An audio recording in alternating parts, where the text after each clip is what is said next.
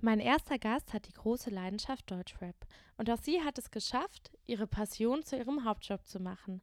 Freut euch auf Einblicke in die Deutschrap-Szene, in Labelarbeit und darauf, jemanden kennenzulernen, der auch für mich ein ganz besonderer Mensch ist.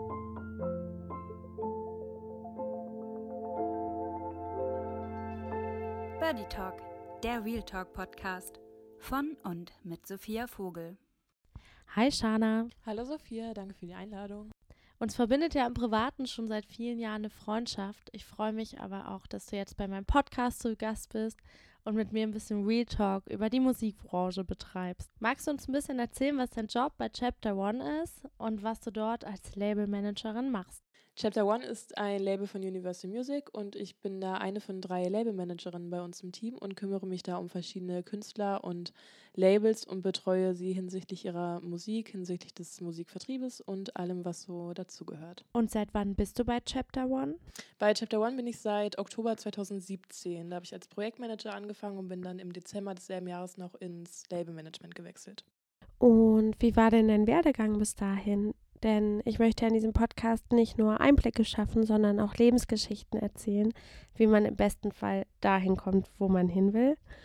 Und als ich dich, Shana, so vor circa neun Jahren kennengelernt habe, warst du ja noch für die Backspin tätig.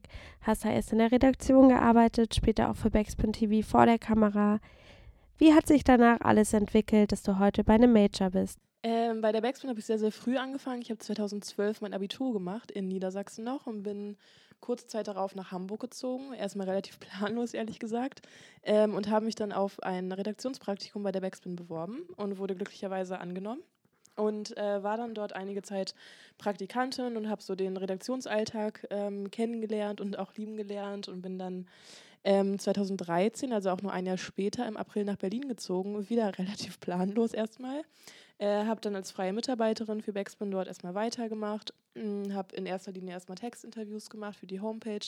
Damals gab es die Backspin ja auch noch in Printform, also sowohl fürs Heft als auch für die Redaktion, äh, für, für die Website eben äh, Interviews geführt und ähm, später dann auch TV-Interviews für den Backspin YouTube-Kanal äh, mit sehr vielen Rappern geführt. Sehr schön. Und ähm, wie ist das jetzt für dich heute? Jetzt wirst du ja interviewt und interviewst nicht. Ist das für dich ein großer Umbruch? Das ist tatsächlich, glaube ich, das erste Mal, dass ich selber interviewt werde und äh, es ist schon auf jeden Fall ein anderes Gefühl. Also Deutschrap ist jetzt so seit acht Jahren deine größte Leidenschaft. Tatsächlich noch sehr viel länger. Also ich wurde, ähm, ich kann mich ehrlich gesagt auch gar nicht mehr so richtig daran erinnern, aber sehr, sehr früh in meiner Kindheit schon mit äh, eher US-Rap sozialisiert. Ähm, und habe dann so die Klassiker, also ganz viel Eminem, G-Unit so, natürlich auch viele Themen, die beispielsweise in der Bravo äh, vertreten waren. Ich komme vom Dorf, da gab es nicht so viel. Ähm, da habe ich halt schon sehr viel gehört. Äh, und dann im Alter von, ich würde sagen, so 10, 11 Jahren ähm, bin ich so ans Thema Deutschrap rangekommen. Viel äh, Agro Berlin damals. Ähm, und ja, also Agro Berlin waren tatsächlich so die ersten Deutschrap-Künstler, von denen ich ähm, gehört habe. Und ja, ab da habe ich es gefressen und es hat nie wieder aufgehört. Äh, ja, und mittlerweile verdiene ich mehr oder minder mein Geld damit. Das finde ich auch sehr schön, dass äh, du, du für mich auf jeden Fall eine Koryphäe des Deutschraps bist und da schon sehr lange mit Herzblut dabei bist. Was ich aber ganz spannend auch noch finde, wir waren auch schon zusammen auf Hardcore-Konzerten, kannst du dich erinnern? Ja, ja, ja, bei, tatsächlich. Zum Beispiel bei The Ghost Inside. Ja, ja, da wurde ich früher durch meinen äh, Freundeskreis auf dem Dorf äh, mit sozialisiert sozusagen. Ähm, ja, da hat äh, so US-Hardcore halt immer eine große Rolle gespielt und ich war, ja, wie gesagt, durch den Freundeskreis Kreis auch in Hamburg, war ich äh, in Freundeskreisen unterwegs, äh, so auch aus der linken Szene und so, die halt viel auf Hardcore-Konzerten unterwegs waren, hier in Berlin dann auch noch, auch mit dir zum Beispiel weiterhin auf ein paar. Mittlerweile ist es halt echt irgendwie ein paar Jahre her, dass ich auf dem letzten Hardcore-Konzert war. Ähm, aber ja, das war so neben, neben Deutschrap so meine zweite Passion. Aber ist das heutzutage noch deine Musik oder hörst du auch privat tatsächlich nur noch in Anführungsstrichen Hip-Hop und Deutschrap? Also ehrlich gesagt höre ich privat, privat, privat eher selten Musik. Also wenn ich unterwegs bin, so auf dem Weg zur Arbeit, also allgemein immer, wenn ich unterwegs bin, höre ich Musik. Ähm, zu Hause höre ich tatsächlich äh, Podcasts und äh, Hörbücher sehr gerne. Da kann ich äh, auch sehr gut zu entspannen. Aber wenn ich Musik höre, eigentlich so gut wie ausschließlich ähm, Deutschrap. Ein äh, paar ausgewählte US-Themen, ähm, aber wirklich so 99 Prozent Deutschrap. Es wird ja heutzutage bei im Deutschrap ganz viel Konsum propagiert. Was hältst du denn davon? Also die teuersten Klamotten, die teuersten Uhren, das ist ja schon lange so, aber ich habe, also dass das so ein Hip-Hop-Ding ist, eine dicke Gold Goldkette zu tragen. Aber ich habe das Gefühl, dass in den letzten Jahren noch viel mehr auf Konsum ähm, von Konsum gerappt wird. Wie, was hältst du davon? Wie schätzt du es ein? Ja, das ist tatsächlich auch so ein Phänomen, das ich beobachtet habe, wie du schon richtig sagst, so äh, Identifikation mit Marken und mit, mit Reichtum sozusagen, war ja schon seit, äh, seit jeher irgendwie in der Hip-Hop-Szene ähm, der Fall. Mm, ich denke auch, dass es mehr geworden ist. Ich denke aber auch, dass es äh, einfach mehr geworden ist, weil die Künstler sich mehr präsentieren können. Also früher war ja die Möglichkeit für einen Künstler, sich zu präsentieren auf seinem Albumcover, in Musikvideos und maximal noch in Interviews oder sowas. Und heute äh, kann ja jeder Künstler 100 Instagram-Stories am Tag machen und dazu noch drei Bilder im Feed pro Tag posten und hat natürlich viel mehr die Möglichkeit, sich auch jeden Tag zu zeigen und dann natürlich auch seine, ähm, seine Statussymbole halt viel mehr zu präsentieren. Wie schätzt du das denn heutzutage im Allgemeinen ein? Wie wichtig ist die Präsentation eines Künstlers auf Social Media? Super wichtig. Social Media ist so das, das Allerwichtigste, würde ich behaupten, aber es ist natürlich für den Fan auch sehr, sehr ähm, gut einfach. Also diese Künstlernähe ist natürlich jetzt viel, viel stärker vorhanden als früher noch. Also wenn ich halt so an meine ähm, Jugend, also so alt bin ich jetzt noch nicht, aber so, weiß ich nicht, dran denke, als ich irgendwie 12, 13, 14 war, wenn man da einen Künstler gefeiert hat, dann ist man irgendwie auf das Konzert gegangen. Ähm, oder hat sich, äh, weiß ich nicht, früher gab es wahrscheinlich die, die Möglichkeit, sich äh, irgendwelche Autogramme per Post zustellen zu lassen, um, also da hat man dann einen Brief an irgendeinen Label oder sowas geschrieben, vermutlich. Ähm, aber mittlerweile ähm, kriege ich das ja auch von unseren Künstlern oft mit, wenn da Fans halt dem Künstler etwas sagen wollen, sei es irgendwie, ich äh, feiere dann eine neue Single oder ähm, ich habe eine Frage zu einem Konzert, die schreiben ja einfach auf Instagram halt eine Direktnachricht. Also es ist ja viel, viel einfacher. Und für die Künstler ist Social Media natürlich so wichtig halt zur Selbstvermarktung einfach. Ne? Also das ist halt, so wenn ein Künstler was mitzuteilen hat, dann macht er halt eine Insta-Story oder ähm, twittert was, wobei Instagram hier natürlich vorzuheben ist, weil es das allerwichtigste Medium ist. Also in, in meinen Augen auf jeden Fall. Mhm, absolut. Ähm, was ich halt oft so von Künstlern höre, mit denen ich in der Promotion oder so zusammenarbeite, dass sie das wahnsinnig kräftezehrend finden ne? und dann ja auch viel outsourcen. Ich mache ja auch für manche Bands Social Media Betreuung, ich mache Content-Erstellung, gucke, was man posten kann, welche Inhalte relevant sind und so weiter. Und glaubst du denn, dass die, ähm, dass der Künstler jetzt, wo er sich so viel auf Social Media selber präsentieren muss, dass da die Musik leidet, weil er so viel seiner Zeit irgendwie auch, auch mit Social Media verbringen muss, mit Content-Erstellung und solchen Sachen? Machen? Nee, das Musik leidet, glaube ich, ehrlich gesagt auf gar keinen Fall, weil es den Künstlern ja auch immer noch freigestellt ist. Also natürlich, wir beraten ja auch ganz viel irgendwie in der Hinsicht ähm, und geben den Künstlern halt irgendwie Tipps und Beratung halt irgendwie an die Hand und sagen, promote sozusagen selber über Instagram, über Facebook und so weiter ähm, nochmal dieses Produkt oder eine Tour oder was auch immer so oder sag das nochmal. Ähm, aber im Endeffekt ist es den Künstlern ja immer freigestellt. Ne? Also wir zwingen da jetzt niemanden regelmäßig die Posts zu machen. Natürlich kannst du beraten, auch was den Algorithmus angeht, wann, wie Postings halt irgendwie Sinn ergeben. Aber im Endeffekt liegt die Entscheidungsgewalt immer beim Künstler und ich glaube nicht, ähm, dass da die Musik in irgendeiner Art und Weise oder die Kreativität auch darunter leidet. Glaubst du denn, dass jetzt viel mehr Künstler die Chance haben, ähm, ihre Musik zu repräsentieren, seit es Social Media gibt, auch ohne Label und Co.?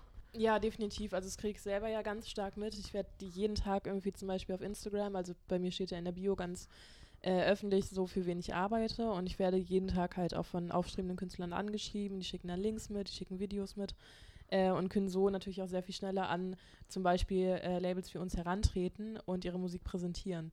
So, also der Weg ist auf jeden Fall deutlich kürzer als äh, vor einigen Jahren noch. Dadurch, dass äh, viel mehr Künstler jetzt die Möglichkeit haben, sich auf Social Media und Co. selber zu repräsentieren, gibt es ja auch immer mehr. Wie schätzt du das ein? Werden sich viele Künstler halten oder ist das jetzt alles immer nur so eine Hypewelle, dass jemand mal ein halbes Jahr interessant ist und dann kommen ja schon die nächsten fünf?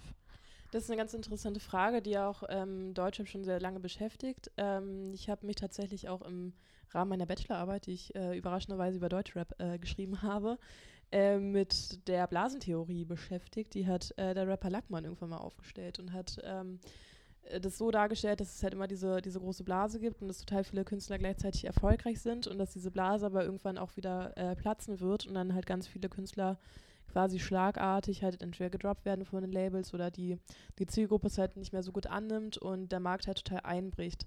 Ähm, das mag früher so gewesen oder das war früher definitiv so, äh, allerdings sehe ich das halt heute nicht mehr so, weil halt viel, viel mehr Platz da ist. Also Deutschrap ist ja auch definitiv ähm, im, im, Mainstream einfach mittlerweile angekommen und Deutschrap ist halt sehr, sehr facettenreich geworden. Also es gibt wirklich unfassbar viele Subgenres ja mittlerweile. Ich sage immer ganz gerne, es ist halt irgendwie quasi für jeden was mit dabei mittlerweile. Ähm, und daher glaube ich, ähm, bin eigentlich fest davon überzeugt, dass sie halt einfach in friedlicher Koexistenz sozusagen ähm, Erfolg haben können. Gehst du denn davon aus, dass Deutschrap in den nächsten Jahren das führende Genre bleibt? Ich glaube, dass es das jetzt schon ist. Also auch wenn man sich die deutschen Charts mal anguckt, ähm, die haben wir natürlich jede Woche äh, ganz genau im Blick. Und sowohl Single als auch Albumcharts, wenn man die durchgeht, da ist halt die meisten Wochen tatsächlich ein sehr, sehr großer Anteil Deutschrap dabei. So, ähm, das funktioniert tatsächlich sehr gut und ich bin auch optimistisch, dass das definitiv so bleiben wird. Wünschst du dir auch persönlich? Ja, das wünsche ich mir natürlich persönlich auch sehr stark. Gibt es denn irgendwie ein Geheimnis, äh, wie man sich als Künstler halten kann? Mm, das Geheimnis ist, glaube ich, schon ziemlich äh, offensichtlich. So, es geht halt einfach darum, dass die Musik natürlich spannend bleibt, weil die Musik steht ja oder sollte ja auch zumindest immer im, im Vordergrund stehen ähm, und dass es halt nicht zu viel Wiederholung gibt. Und wenn, also wenn ich persönlich so aus subjektiver Perspektive äh, stetige Weiterentwicklung bei einem Künstler sehe, so, das muss jetzt nicht äh, jede Woche eine Single sein, logischerweise, sondern wenn ich halt einfach ähm, meinetwegen durch eine Debüt-EP auf einen Künstler aufmerksam werde und die mir gefällt, dann freue ich mich halt irgendwie auf das nächste Projekt, auf die nächste EP oder Singles oder das Album. Und wenn dann das nächste Projekt ansteht ähm, und der Künstler kann gut darauf, äh, daran anknüpfen, an seinen bisherigen ähm, Output, so dann gefällt mir das und dann habe ich auch persönlich Lust, äh, den weiter zu verfolgen. So, also die Musik und die Weiterentwicklung der Musik steht da auf jeden Fall im Fokus, ist sehr relevant. Was gehört da für dich sonst noch so dazu? Also gute Musikvideos oder eine gute Grafik? Ich glaube, Musikvideos sind in erster Linie nochmal eine, ein anderer Kanal sozusagen, um sie zu präsentieren. Also natürlich kann ein Künstler musikalisch halt viel in einen Song packen, äh, aber das Visuelle spielt natürlich dann auch eine Rolle. Mit wem inszeniere ich mich, wie inszeniere ich mich, ähm, wie, wie sehe ich aus, wo drehe ich diese Videos, fliege ich nach Abu Dhabi und drehe ein Video, das schon nach ein paar Millionen Euro aussieht. So. Also da hat der Künstler einfach nochmal eine ganz andere Möglichkeit natürlich, äh, sich zu präsentieren. Und für die Fans ist es natürlich auch wichtig, äh, also jeder, der sich mal die Kommentarspalte unter Deutschrap-Videos angesehen hat, äh, unter den meisten weiß natürlich, dass da auch sehr, sehr viel Interaktion stattfindet. Äh, und das ist für die Fans ähm, auch ein guter Kanal, halt direkt sozusagen ihre Meinung preiszugeben zu dem Video und halt äh, ja, direkt unter dem Video ähm, zu sagen, was sie gut oder was sie nicht so gut finden. Apropos YouTube-Videos, ich habe mir natürlich in der Vorbereitung auf unseren Talk noch mal ein paar alte Backspin-Videos von dir angeschaut und habe da auch ein paar äh, negative Kommentar Kommentare gelesen. Wie bist du denn damit umgegangen, dass man dich da kritisiert hat für deine Arbeit? Ähm, es war ehrlich gesagt immer so ein bisschen der Unterschied, ob jetzt jemand äh, schreibt, irgendwie erfahren das Interview nicht gut aus, was weiß ich für Gründen so. Das ist halt Kritik, die nimmt man an, da lernt man dann im besten Fall auch draus. Ähm, das war für mich ehrlich gesagt nicht schlimm. Was halt sehr nervig war, war, aber das betrifft leider und hat auch schon lange ähm, auch alle anderen Frauen, die irgendwie in der deutschen Branche unterwegs sind, äh, betroffen, waren halt krass sexistische Kommentare. So, und das nervt halt wirklich so. Das hat auch ähm, meinen damaligen Freund zum Beispiel natürlich gestört, irgendwie, wenn der dann Videos gesehen hat, irgendwie von seiner Freundin, die ihre Arbeit macht und darunter schreiben halt irgendwelche ähm, Deutschrap-Fans krass sexistische Sachen. So, ich möchte jetzt nichts wiederholen, aber das war natürlich teilweise schon unangenehm. Ähm, das Ding ist halt immer, dass man sich auch vor Augen halten muss, dass solche Leute es dir ja niemals ins Gesicht sagen würden. Also ich lese das dann und denke, okay, da sitzt jetzt irgendein 16-jähriger Deutschrap-Fan als Beispiel irgendwie vor seinem PC äh, und ist warum auch immer der Meinung, das zu schreiben. Aber wenn ich zum Beispiel auf Festivals oder so mal angesprochen wurde, dann halt nie auf so eine Art und Weise. Das ist halt immer der Unterschied, weil es halt dann doch durch die Anonymität des Internets ähm, ein bisschen leichter fällt, sowas loszuwerden. Ja, das ist natürlich sehr, sehr schade, dass viele sich dann da verstecken und Sachen loslassen, die sie nie sagen würden. Ja. Sehr ärgerlich. Was war denn zu Backspin-Zeiten dein Lieblingsinterview, was du dort geführt hast? Mein Lieblingsinterview, das ist äh, auch sehr schwer zu beurteilen. Es gab natürlich ein paar Künstler, über die ich mich einfach gefreut habe habe, dass die Möglichkeit besteht, solche Interviews führen zu können. Ich durfte beispielsweise ein Backspin TV-Interview mit Crow führen. Das hat mich sehr gefreut. Das war auch eines der letzten, ähm, die ich für Backspin geführt habe. Ähm, Im Endeffekt freut man sich über jedes Interview, ähm, das sozusagen erfolgreich ist. Und mit erfolgreich meine ich, dass es halt einfach ein gutes Gespräch ist, ein informatives Gespräch äh, wo man das Gefühl hatte, dass man halt viel aus dem Künstler herausholen ko äh, konnte und dass es auch für die Leser bzw. Zuschauer halt interessant ist. Also es geht jetzt gar nicht darum, immer die größten Namen irgendwie vor die Kamera oder vors Mikrofon oder wo auch immer hinzukriegen äh, und sich die größte Reichweite zu erhoffen. Das ist natürlich ein schöner Effekt auch. Äh, aber im Endeffekt freut man sich immer, wenn man aus dem Interview geht und einfach weiß, okay, das, das war halt gut, es hat dem Künstler gefallen, irgendwie ich hatte ein gutes Gefühl und es kommt halt ein äh, sinnvoller Output sozusagen raus. Ja. Eben hatten wir nochmal über Sexismus im Deutschrap gesprochen, dass ja auch andere weibliche Journalistinnen ähm, kritisiert werden, weil sie da eben im, im Deutschrap arbeiten. Glaubst du, dass das nach wie vor ein großes Problem als Frau in der Deutschrap-Branche zu arbeiten? Als Problem würde ich es gar nicht mehr definieren. Äh, ich bin jetzt selber lang genug da unterwegs. Ähm, ich hatte zum Glück sehr wenige Vorfälle in dieser Richtung, muss ich sagen. Also die YouTube-Kommentare, die ist ja gerade schon angesprochen. Aber jetzt auch, dass man von Künstlern sexistisch behandelt wurde oder so, das, ähm, das kommt vor. Das waren aber ehrlich gesagt äh, auch Ausnahmen. Ich finde es halt immer sehr, sehr wichtig, wie man damit umgeht und vor allem, dass man damit umgeht. Also ich glaube, das Verkehrteste, was man machen kann, ist sowas einfach zu dulden und nichts zu sagen, beziehungsweise es halt eben durchgehen zu lassen. Ich finde es halt sehr, sehr wichtig, da halt irgendwie so Awareness zu schaffen und halt direkt Grenzen zu setzen und äh, klar zu machen, dass halt sowas nicht geht. Ähm, und dass da jetzt kein Unterschied ist, äh, ob ich da vor einer Kamera oder einem Mikrofon oder wo auch immer sitze oder mein männlicher Kollege. Das finde ich richtig und gut so. Und wie nimmst du das gerade in der Musikbranche selber wahr? Also jetzt zum Beispiel bei euch bei Chapter One. Ich glaube, ihr seid nur Frauen im Team oder ziemlich viele Frauen im Team. Ja, wir sind tatsächlich im festen Team sind wir nur Frauen. Wir haben gerade einen äh, männlichen Praktikanten. Ähm, sonst arbeiten bei uns nur Frauen und das ist auch eine Entwicklung, ähm, beziehungsweise eine ähnliche Entwicklung, die ich in der kompletten Branche so wahrnehme. Es gibt sehr viele ähm, Frauen, die in der ganzen Branche unterwegs sind, die auch sehr erfolgreich da sind, die ihren Job verdammt gut machen. Das finde ich äh, persönlich eine sehr, sehr schöne Entwicklung. Und das ist auf jeden Fall nicht geschlechterabhängig so. Ja, das finde ich auch richtig und schön. Wie war denn, also hattest du schon immer vor, erst Musikjournalistin zu werden und nun für ein großes Label zu arbeiten? Was dachtest du als, weiß ich nicht, Achtjährige, was du mal beruflich machen wirst? Also ich glaube, als Achtjährige hatte ich tatsächlich so den ähm, Standard-Mädchen-Kindheitstraum, ich werde Tierärztin. Aber äh, ja, das mit Veterinärmedizin studieren hat dann nicht ganz so gut funktioniert. Ähm, ich hatte tatsächlich ganz lange gar keinen Plan, so was ich machen wollen würde. Mich haben halt Sprachen schon immer sehr interessiert. Ich war in der Schule auch immer recht gut in den Sprachen. Ich habe dann auch erstmal 2013 so ein bisschen Alibi-mäßig angefangen, Linguistik zu studieren in Potsdam. Äh, ehrlich gesagt war das aber eher so die Beruhigung für meine Eltern, dass ich äh, eingeschriebener Student bin und offiziell habe ich dann äh, doch bei rap.de tatsächlich ein Praktikum gemacht und da schon in äh, Musikredaktionen gearbeitet.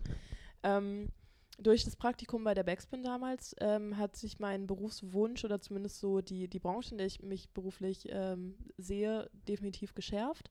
Ähm, eine konkrete Vorstellung, die hat sich halt immer so ein bisschen von, von selbst ergeben dann. Also ich habe ja lange halt in diesem Journalismus-Ding gearbeitet. Ich habe auch Journalismus und Unternehmenskommunikation studiert. Ähm, und wie gesagt, war lange da tätig und dann irgendwann kam halt so äh, die, die erste Idee, irgendwie mal die Seite sozusagen zu wechseln. Ich habe dann mein Studienpraktikum bei meiner besten Freundin und äh, Promoterin Marina absolviert, also in ihrer PR-Agentur. Mm, das war auf jeden Fall schon mal sehr aufschlussreich, das hat mir sehr, sehr gut gefallen und da kam dann auch so die Idee, okay, wie wär's mal mit einem Label, also mit äh, Labelarbeit irgendwie, dass man da reinschnuppern kann, so im Idealfall. Ähm, ja, und dann habe ich als Projektmanager erstmal eben dann auch relativ bald eben doch 2017 bei Chapter One angefangen und ähm, ja, bin jetzt quasi bei einem Label und äh, bin da auch ehrlich gesagt wunschlos glücklich. Und es ist schon ähm, da, wo ich dann mich jetzt auch sehe, definitiv, wo ich auch bleiben werde. Und äh, ja, ich habe nichts auszusetzen. Schön, das klingt ja nach einem tollen äh, Lebenslauf, als hätte alles so geklappt, wie du es dir gewünscht hast. Was stellst du dir denn für die Zukunft vor? Wie kann es noch weitergehen? Was sind so Life Goals, die du noch erreichen möchtest? Boah, beruflich ist es immer schwer zu sagen. Es steht und fällt natürlich auch alles sehr, sehr viel mit der Musik. Also man kann es ja natürlich sehr, sehr schwer prognostizieren. Ähm, wie, wie gerade schon erwähnt, bin ich gerade eigentlich sehr, sehr glücklich in meiner Position. Ich bin in Anführungszeichen auch erst halt irgendwie zweieinhalb Jahre da. Ähm, das ist halt irgendwie mit 26 natürlich immer ziemlich schwer zu beurteilen, was man dann so für immer, immer machen würde. Aber gerade kann ich mir, ich kann mir zumindest, das kann ich schon mal ausschließen, nicht vorstellen, die Branche mal komplett zu verlassen. Also ich könnte jetzt nicht, ähm, weiß ich nicht, mich in die Sparkasse stellen äh, und Bankberater werden oder sowas. Also das wäre auf jeden Fall ähm, nichts für mich. So, ich sehe mich definitiv weiterhin in der Musikbranche und auch in diesem Genre. Was gibt dir denn die Musikbranche? Was, also warum fühlst du dich da so wohl?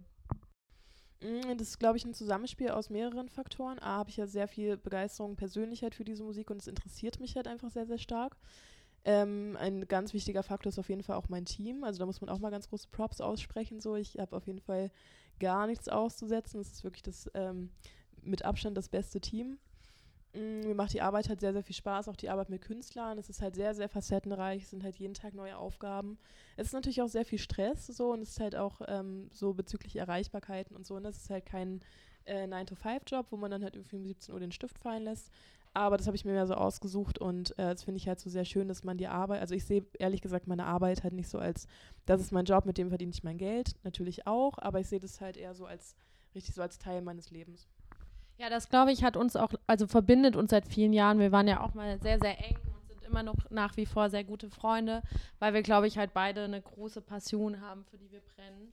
Und ich finde das, also an, an solchen Leuten kann man sich ja gerne orientieren, wenn man miteinander rumhängt, wenn man so ein großes Ziel vor Augen hat und Dinge macht, die man gerne macht. Ja, definitiv. Ich finde es aber auch sehr, sehr wichtig, weil ich glaube, wenn diese Passion nicht da wäre, so, dann, dann könnte man es halt gar nicht machen. Also ich habe das Gespräch schon oft äh, mit, mit Freunden gehabt, die halt nicht in der Musikbranche tätig sind, ähm, die vielleicht auch privat irgendwie Deutschrap hören oder so, aber die halt, äh, weiß nicht, halt ganz andere Jobs beispielsweise haben. Und wenn du denen dann halt irgendwie um 22 Uhr schreibst, ja, ich bin noch im Büro oder ähm, nee, ich bin am Wochenende irgendwie mit einem Künstler oder was weiß ich, halt irgendwas, äh, was so sich auch außerhalb der normalen Arbeitszeiten ähm, befindet oder denen halt erzählst, dass du, weiß ich nicht, halt extrem viele Überstunden oder sowas, wenn du so willst, gemacht hast, dann kommt halt ganz oft die Frage so, ja, hä, warum machst du es dann? Das könnte ich ja nicht, das wäre mir zu viel, bla bla bla.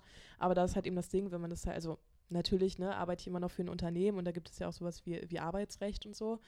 Ähm, also es geht jetzt nicht darum, Tag und Nacht zu arbeiten, aber wichtig ist halt, dass man die Arbeit nicht als Arbeit, Arbeit sieht, sondern halt auch als Leidenschaft. Und dann kommt es einem natürlich auch nicht so anstrengend vor. Das stimmt, da arbeitet man gerne rund um die Uhr, das kenne ich gut. Hast du persönliche Life Goals? Was wünschst du dir für deine persönliche Zukunft in den nächsten Jahren? Für meine persönliche Zukunft, das sind, glaube ich, ehrlich gesagt einfach nur so diese Standardsachen so, dass es meinen Freunden und meiner Familie gut geht. So Gesundheit steht halt irgendwie immer im Vordergrund. Ähm, dass es jobmäßig halt weiterhin so, so gut läuft wie jetzt. So. Also ich ähm, habe ein sehr, sehr gutes Gefühl für Chapter One. So, ich bin da sehr zufrieden. Ich bin mit unserer Arbeit, mit allen sehr, sehr zufrieden und ich hoffe, dass es so weiter und vor allem noch weiter nach oben geht. Hast du dir jetzt, du hast dir neulich mal wieder ein Pferd angesehen, weil du hast ja privat, reitest du gerne? Was geht an der Pferdefront gerade so ab? Ja, die Pferdefront ist ehrlich gesagt etwas schwer unter einen Hut zu bekommen mit den Arbeitszeiten. Äh, deshalb bin ich da noch auf der Suche. Ja, aber ähm, ich reite seitdem ich äh, sehr, sehr klein bin. Und ähm, ja, bin, wie gesagt, gerade leider wieder auf der Suche, da ein ähm, passendes Pferd zu finden, äh, wo ich dann am Wochenende vielleicht auch mal äh, mich mal ganz kurz nicht mit Rap beschäftigen kann, sondern ein bisschen die Seele baumeln lassen kann. Das kleine Pferdemädchen in dir. Das ist eine ganz lustige Anekdote. Ich war nämlich mal, Shana hat mir irgendwann am Anfang ihrer Berlin-Zeit erzählt, dass sie hier ein Pferd hat und das fand ich total beeindruckend, in dieser Großstadt ein Pferd zu haben. Und dann sind wir irgendwie an den Stadtrand gefahren mit der S-Bahn und durch die Gegend gewattet zu ja. deinem Pferd und ja. haben dein Pferd gestriegelt. Ja, das war total schön. Sehr schön, das stimmt. Ah, gut, ich habe noch zwei abschließende Fragen. Zum ja. einen äh, finde ich eine sehr, sehr wichtige Frage, die du wahrscheinlich auch aus ganzem Herzen irgendwie beantworten kannst. Was bedeutet dir denn Musik? Musik ist auf jeden Fall ein sehr, sehr großer, sehr wichtiger Teil meines Lebens, den ich nicht missen möchte. Und Musik ist auch ehrlich gesagt so mein Identifika Identifikationsfaktor, mein, mein Stressventil auch. Also ich kann, glaube ich, bei nichts besser abschalten, außer beim Pferd, mhm. als ähm, wenn ich halt irgendwie zum Beispiel jetzt in der Bahn sitze oder auch zu Hause oder weiß nicht wo und halt einfach meine, meine Lieblingsmusik, also Deutschrap, mhm. ähm, laufen lasse. So, das ist einfach nicht wegzudenken aus meinem Leben. Was macht Deutschrap denn gerade aus? Ähm, was Deutschrap ausmacht, ist relativ schwierig zu beantworten. Deutschrap ist ja eine sehr, sehr, ein sehr schnelllebiges Genre und es gibt halt immer mal wieder ähm, so Hypes und Zyklen, wo bestimmte Subgenres halt irgendwie angesagter sind als andere. Ich bin ehrlich gesagt ganz klassisch irgendwie äh, Boom-Bap-Fan, so, also besinne mich gerne so auf die, auf die Klassiker. Äh, bin aber natürlich auch nicht eingeschränkt, irgendwie was Neues angeht. Also ich höre mir auch so gut wie alles an, würde ich behaupten. Ähm, also ich bin auf jeden Fall nicht abgeneigt, aber wenn ich mir jetzt zu Hause meine Playlist anmache, so um zu entspannen, dann geht es doch eher so Richtung Boom Bap auf jeden Fall. Ja, wie glaubst du denn, ist in nächster Zeit die Entwicklung von Tonträgern? Damit beschäftigst du dich ja auch beruflich sehr, sehr viel. Ich arbeite ja viel so im Punk-Bereich und ähm, höre halt so von meinen Künstlern, dass sie manchmal Sorge haben, CDs zu pressen, Platten zu pressen, CDs nicht zu pressen, aber Platten zu pressen und CDs zu produzieren, weil sie Angst haben, dass sich das nicht mehr verkauft und eher die, der ganze Vertrieb im Digitalen läuft. Wie schätzt du das denn ein? Man muss auf jeden Fall sagen, dass das Streaming sich natürlich unfassbar ähm, entwickelt hat über die letzten Jahre und Streaming auf jeden Fall immer noch stark an Relevanz, immer weiter gewinnt, gewinnt, gewinnt. Ähm, das sieht man natürlich auch auf dem Markt, dass, phys das physisches Produkt äh, oftmals schon ein bisschen rückläufig ist. Es hängt natürlich auch immer sehr vom, ähm, vom Künstler und von, von seiner Fangemeinde ab, so ob die physisches Produkt ähm, kaufen oder ob das zum Beispiel eine sehr junge Zielgruppe ist, die sehr streaming-affin sind und damit sozusagen schon groß geworden sind. Ähm, auch das Boxing-Game ist natürlich sehr relevant für Deutschrap. Ähm, das gibt es jetzt auch schon einige Jahre und das ist auf jeden Fall äh, wirklich individuell vom Künstler abhängig, irgendwie wie stark sich Tonträger und äh, Produkte wie Vinyle vielleicht auch und äh, Fanboxen verkaufen. Also das kann man pauschal eigentlich gar nicht so, so runterbrechen. Aber glaubst du, es ist schon ein Generationskonflikt in Anführungsstrichen, dass wir, die jetzt äh, noch mit CD und Vinyl aufgewachsen sind, ganz früher sogar tatsächlich noch mit Disketten und Kassetten, ja. ähm, dass wir quasi offener sind, äh, noch Tonträger zu konsumieren im physischen und nicht so viel streamen, aber die junge Generation, in Anführungsstrichen, jetzt tatsächlich fast nur noch streamt. Glaubst du, das ist so? Ja, definitiv. Also ich muss sagen, ähm, CDs höre ich privat auch gar nicht mehr, weil ich auch ganz einfach so durch den technischen Fortschritt gar keine Möglichkeit mehr habe, jetzt privat CDs abzuspielen. Ähm, und ich glaube auch, dass es bei der jüngeren Generation definitiv der Fall ist. Ähm, ich habe zum Beispiel zu Hause nur einen Plattenspieler, so, aber einfach so als Liebhaberding, weil ich gerne einfach auf Vinyl noch Musik höre. Ähm, aber wenn man jetzt mal von einem, ähm, ich sag mal von einem Apple MacBook beispielsweise ausge äh, ausgeht, die meisten haben ja nicht mal mehr ein CD-Laufwerk. So, und wie gesagt, gerade wenn diese junge Zielgruppe mit Streaming groß wird, so, die sehen wahrscheinlich auch gar nicht mehr den, den Sinn, so richtig sich beispielsweise eine CD äh, im Laden kaufen zu gehen. Ja, und wir haben ja gerade schon darüber gesprochen, dass du viel früher auch ähm, im Hardcore irgendwie musikalisch unterwegs warst. Und was hältst du denn so von Crossover-Sachen? Also wenn im Deutschrap Gitarrenelemente zu hören sind. Magst du sowas? Was hältst du davon? Das ist natürlich auch mal sehr stark vom Künstler abhängig. Es, gibt auf jeden Fall ein paar Projekte, wo ich das äh, sehr cool finde. Ähm, es gibt ja auch Künstler, die vom klassischen Rap sich irgendwann entwickelt haben, so ins Experimentelle. Das muss halt immer passen. Ne? Also es gibt halt Sachen, ähm, ich werde jetzt keine Namen nennen, aber es gibt natürlich Sachen, die ich, die ich super cool finde. Und es gibt auch Sachen, wo ich dann dachte, okay, war vielleicht ein Experiment, aber war jetzt nicht so mein Geschmack, aber es ist ja auch alles sehr subjektiv. Was würdest du denn anderen Menschen mitgeben, die auch gerne in der Musikbranche arbeiten würden? Also was glaubst du ist wichtig, um in der Musikbranche erfolgreich zu sein? Ich glaube, dass die Passion halt an allererster Stelle steht und dass es, man sich ganz schnell bewusst werden muss, dass es eben in den meisten Fällen kein 9-to-5-Job ist, ähm, dass man dadurch natürlich auch ein paar Opfer bringen muss ähm, und ich würde auf jeden Fall mitgeben, glaubt auf jeden Fall an euch. So, es ist halt ähm, oftmals auch ein langer Weg, gerade wenn man auch irgendwie zu größeren Konzernen oder so möchte. Ich habe ja auch, ich komme vom kleinsten Dorf der Welt ungefähr. So, und wenn man mir da mit zwölf gesagt hätte, dass ich halt irgendwann in Berlin sitzen würde und da im großen Universal-Gebäude ähm, arbeiten würde, hätte ich das vermutlich auch nicht geglaubt. Was ich Leuten generell noch ans Herz legen kann, da ich da persönlich halt auch sehr gute Erfahrungen gemacht habe. Ich habe unfassbar viele Praktika in meinem Leben absolviert, ähm, viele auch unvergütet, was aber gar nicht so schlimm ist, wenn es, äh, wenn man sich das wenn es zielführend ist. Wenn ne? es, genau, wenn es, wenn ja. es zielführend ist einfach. Ähm, da, ich habe wirklich unfassbar viel gelernt und war auch bei jedes Praktikum ähm, sehr, sehr dankbar. Allen voran natürlich der Backsman, die mich halt damals, ich hatte gerade das Abitur in der Tasche und der eigentlich gar keine Vorerfahrung so, die mich halt einfach mal eingestellt haben, mir dadurch halt wirklich sehr, sehr, sehr viele Türen geöffnet haben. Und durch Praktika habe ich, wie gesagt, sehr, sehr viel lernen können, verschiedene Bereiche kennenlernen können. Ähm, und natürlich auch sehr wichtige Kontakte halt einfach knüpfen können, die einem dann definitiv, wenn man zumindest in derselben Branche bleibt, später oft noch ähm, nützen können. Gibt es irgendwas, was du sehr kritisch beäugst in der Musikbranche? Kritisch ist da vielleicht das falsche Wort, aber mh, mm, ich glaube, was viele vergessen, ist, dass es natürlich immer ein Zwiespalt ist. Natürlich müssen Unternehmen wirtschaftlich profitabel sein. Aber im Endeffekt arbeitet man ja mit Kunst. Also Musik ist ja eine Kunstform. Und das steht sich natürlich manchmal ja, eher kritisch gegenüber und das kann teilweise natürlich recht schwierig sein. Aber kritisch beäugen ist hier, glaube ich, der falsche Ausdruck. Gut, hast du noch abschließende Worte? Ähm, abschließende Worte. Ich danke dir auf jeden Fall für die Einladung. Ich fand es sehr, sehr schön und ich werde mir den Podcast jetzt regelmäßig anhören als großer Podcast-Fan. Ähm, ansonsten hört viel Deutschrap, hört äh, Chapter One Releases, guckt euch Chapter One an, folgt uns auf Instagram und äh, vielen lieben Dank. Ich danke dir. Bis bald. Tschüss.